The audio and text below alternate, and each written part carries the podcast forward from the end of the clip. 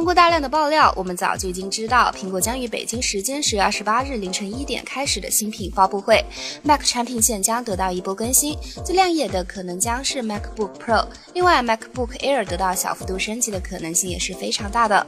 我们可以分析一下苹果今年的发布会邀请函，尤其是 Hello Again 这一声意味深长的招呼。其实答案也很简单，一九八四年的时候，当时的史蒂夫乔布斯为世人带来了首款 Mac 电脑。那个时候，显示屏上的 Hello 成了永远的经典画面。时隔三十二年，苹果说出了 Hello Again，就是要唤起果粉们那时的记忆，也说明 Mac 产品线将会迎来足够大的变化，大到库克能够打出这个旗号的地步。全新的 MacBook Pro 预计将会拥有全新设计的外观，更加圆润时尚。最重要的变化在于它会新增一个 OLED 触摸条，触摸条上的图标是可以随着所使用的软件不同而变化的，充当快捷键的作用。这样我们不管在什么时候使用 MacBook Pro，都能够有更加方便的体验。另外，电源键据说会内置 Touch ID 指纹识别，所有的接口也基本会统一为 USB-C，包括十分好用的 MacSafe 磁性电源口。对于这一次的发布会，可以说它关于 Mac 的一切，我们几乎都已经知晓了。那么 Mac 之外的东西有没有期待点呢？虽然 AirPods 早在今年九月就已经发布，算不上是新品了，但是它到现在都没有正式发售，让那些有意想要尝鲜的果粉们等得有点心焦了。它的发售时间原本是十月下旬，不久前苹果官方修改成了十月底，不知道在发布会过后，我们能不能够看到 AirPods 准确的上市时间。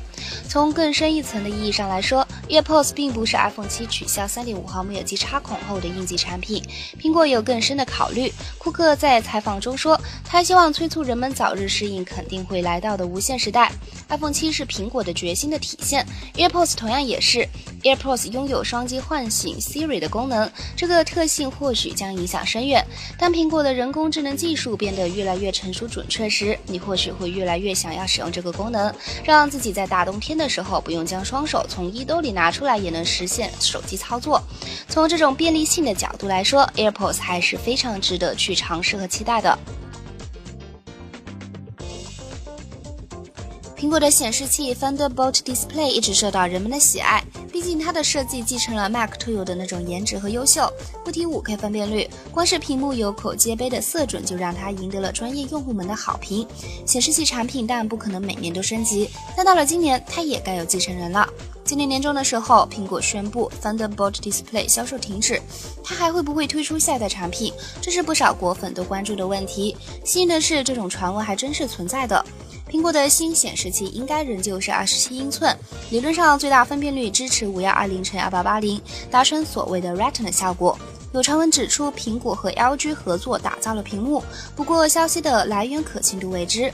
更多发布会最新消息，请留意关注半呼。